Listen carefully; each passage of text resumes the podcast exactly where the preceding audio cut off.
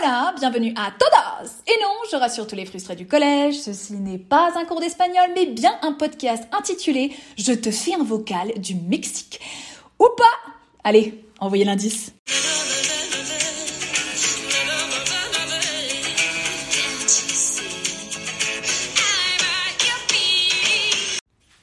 Et oui, bien sûr, qui d'autre que Shakira pour nous tourner vers ce premier chapitre colombien? Et oui, j'ai envie de parler de Colombie aujourd'hui et pourtant je ne suis pas sûre d'être légitime à le faire parce que même si je m'y suis rendue pour la deuxième fois, j'ai l'impression de ne quasiment rien connaître de ce pays. J'ai l'impression d'avoir commencé à peine à sentir la Colombie à la fin de ce dernier séjour, mais j'y suis pas encore, comme s'il y avait quelque chose de complètement impalpable pour moi dans ce pays. Et maintenant que je le dis, je sais que ce ressenti est complètement subjectif. Hein.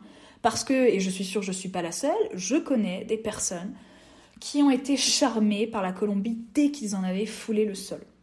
Donc, en ce qui me concerne, la Colombie, ce n'est pas un coup de cœur, mais elle m'intrigue. Et finalement, parfois, entre coup de cœur et intrigue, eh bien, il n'y a qu'un pas. Et oui, belle phrase de Marc Lévy, ça dit donc. La Colombie, elle m'intrigue à la manière d'un puzzle que j'aurais envie de reconstituer et pour lequel il faudrait reconnaître un petit peu toutes les pièces pour mieux les rassembler. Et en fait, c'est ça qui me manque, c'est la connaissance de ce pays. Parce que si je devais imaginer cet état d'intrigue euh, que j'ai de la Colombie, bah, je dirais que la Colombie me laisse dans le même état que lorsqu'un serveur colombien me propose de choisir un jus parmi toute la palette de jus de fruits qui existe en Colombie. C'est absolument hallucinant. Je, connais à chaque fois deux fruits sur dix et je sais que je dois connaître les huit autres fruits que le serveur va me citer pour réussir un petit peu à comprendre c'est quoi la Colombie. On, me propose un jus et quand je dis mais vous avez quoi, on me dit lulo, maracuya, nispero, guanabana, torombolo, borojo. J'ai l'impression qu'on m'explique les, règles de jeu d'un jeu de société. Je fais genre que je comprends. Et à chaque fois, je vais prendre le, seul mango. Je dis ah celui-là, celui-là, mango. Voilà. Mais à ce titre, moi, je, peux confirmer qu'il ben, n'est pas facile justement de toucher euh, du bout du doigt la Colombie. Et avant d'aller plus loin sur la Colombie, ça m'amène une petite anecdote aéroportuaire qui pourra être utile à d'autres joyeux voyageurs, puisque pour cette deuxième visite en Colombie, je suis allée à Carthagène, petit bijou sur lequel je reviendrai plus tard. Et pour aller à Carthagène depuis Mexico, il faut faire une escale par Panama. Et donc moi, je fais Mexico-Panama, tout va bien, et au moment d'embarquer sur le deuxième vol pour Carthagène, on me demande d'attendre sur le côté car je n'ai pas de place. Bon, moi, je me dis, euh, alors on me dit ça alors que je tiens dans ma main mon billet d'avion qui a été payé, que j'ai obtenu après avoir enregistré ma valise. Donc je me dis, a priori, il n'y a pas de souci, enfin, je vais monter. C'est juste que bon, bah, ils sont en train de réorganiser les places, quoi. Logique. Néanmoins, je n'avais pas vu qu'il n'y avait pas de numéro de siège sur mon billet et qu'à la place, il y avait écrit SBY, ce qu'il faut euh, comprendre par euh, stand-by. Généralement, quand, on te dit stand-by, c'est pas mon signe. Hein, parce que là, ça a été le début d'un grand moment. Euh, je, regrette maintenant, ça y est, je peux le dire, je regrette toutes les fois où je n'ai pas fait mon check-in en ligne. Parce que, pourquoi je dis ça? Parce qu'à ce moment-là, euh, lorsqu'on me dit de me mettre sur le côté, j'apprends que la compagnie aérienne a une politique de surbooking. Donc, c'est-à-dire que même si vous avez un billet, ne vont monter dans l'avion que ceux qui ont fait leur checking en ligne dans les premiers. Voilà, c'est formidable. Moi, c'est la première fois que j'entends parler de cette politique. Je peine à croire même que c'est légal. Et pourtant, je sais qu'à partir du moment où la compagnie me dit on a une politique de surbooking, il n'y a rien à faire. Ils se dédouanent complètement. Et moi, ce que j'entends, c'est Ah bah oui, mais madame, on a le droit de vous entuber à 20h du soir. Et pour le dernier vol du soir, qui vous obligera à prendre un autre vol demain. C'est dans notre politique. Voilà. Il n'y a rien à faire. Il y a vraiment des, compagnies aériennes qui font ça. Voilà. Bon, je rassure toutefois sur le fait que la compagnie est obligée de prévoir une compensation dans ces cas-là, c'est-à-dire hôtel, dîner, transport et bon de 200 dollars à utiliser bien entendu sur la même compagnie. Et euh, ben, il n'empêche que si la compagnie a une politique de surbooking, euh, moi j'ai une politique d'être française et de faire ce que mon patrimoine culturel hexagonal m'a appris à faire de mieux, c'est-à-dire râler. Et coup de peau pour la compagnie, je n'étais pas la seule française enragée, puisque une autre française s'est retrouvée dans la même situation, et nous pouvions donc délivrer nos plus belles tirades de râleuses en duo. Non mais c'est hallucinant, j'ai jamais vu ça. Non, non, non, non, maniana, hein, Aora, hein, Aora qu'on monte dans l'avion. Hein. Non mais ils en ont rien à foutre de là, combien de temps il leur faut pour faire la paperasse? C'est pas comme s'il y avait du monde à l'aéroport à cette heure-là. Hein. Manquait plus que BFM TV soit là pour nous passer le micro et on serait parti de plus belle. Hein. Non mais c'est un scandale, c'est tous les jours maintenant les retards, la SNCF. Non pardon, je m'emballe, je m'emballe. Mais voilà, une nuit euh, inopinée plus tard et une leçon apprise, hein, donc maintenant vous le saurez, hein, parce que moi j'ai toujours, été, de ceux qui disaient non mais pourquoi tu veux faire ton check-in en ligne, tu t'en fous, tu vas enregistrer ta valise dans tous les cas, eh bah tiens voilà, faites attention aux compagnies qui font du surbooking. Hein.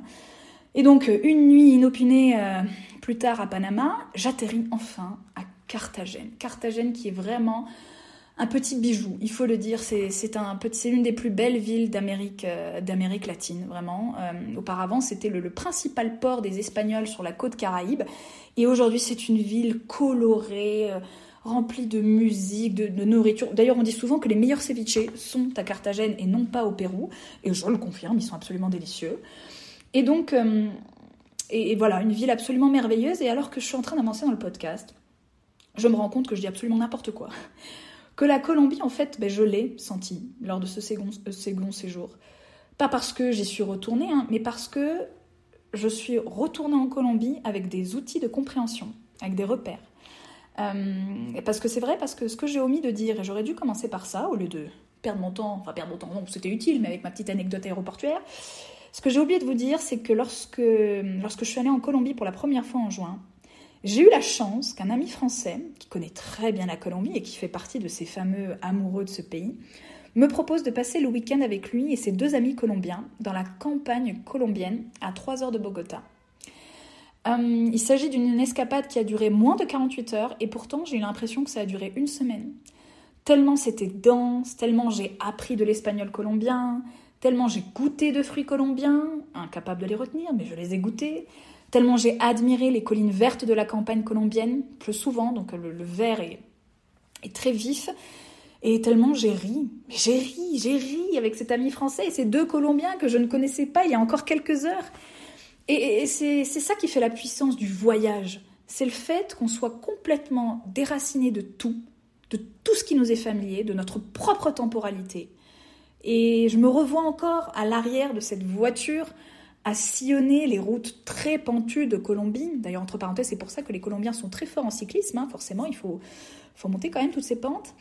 Euh, je me revois dans cette voiture en train de, en train de me dire justement, à l'heure actuelle, il n'existe rien d'autre que nous quatre dans cette voiture. Il n'existe que ce moment présent. Et c'est beau. Et donc, quand je suis retournée en Colombie pour la deuxième fois, quand je suis allée à Carthagène, j'ai tout de suite reconnu les particularités, les habitudes, les normes culturelles dont cet ami français et ses amis colombiens m'avaient parlé lors du premier voyage.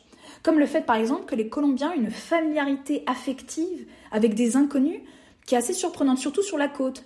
Un, chauffeur de taxi qui, qui va demander son chemin à quelqu'un, pour interpeller la personne, il va dire Amiga, amigo, tout le monde est l'ami de tout le monde. J'ai aussi assisté à une scène lunaire, mais les, Colombiens vont très, très facilement dire, euh, sortir la phrase mi amor, mais vraiment dans, un contexte qui n'a rien à voir. Par exemple, j'étais à l'aéroport, euh, à une caisse, un monsieur voulait payer en dollars, c'est possible de payer en dollars en Colombie, mais sauf qu'il voulait payer avec des pièces. Et la femme lui a dit non, mi amor, non, c'est pas possible.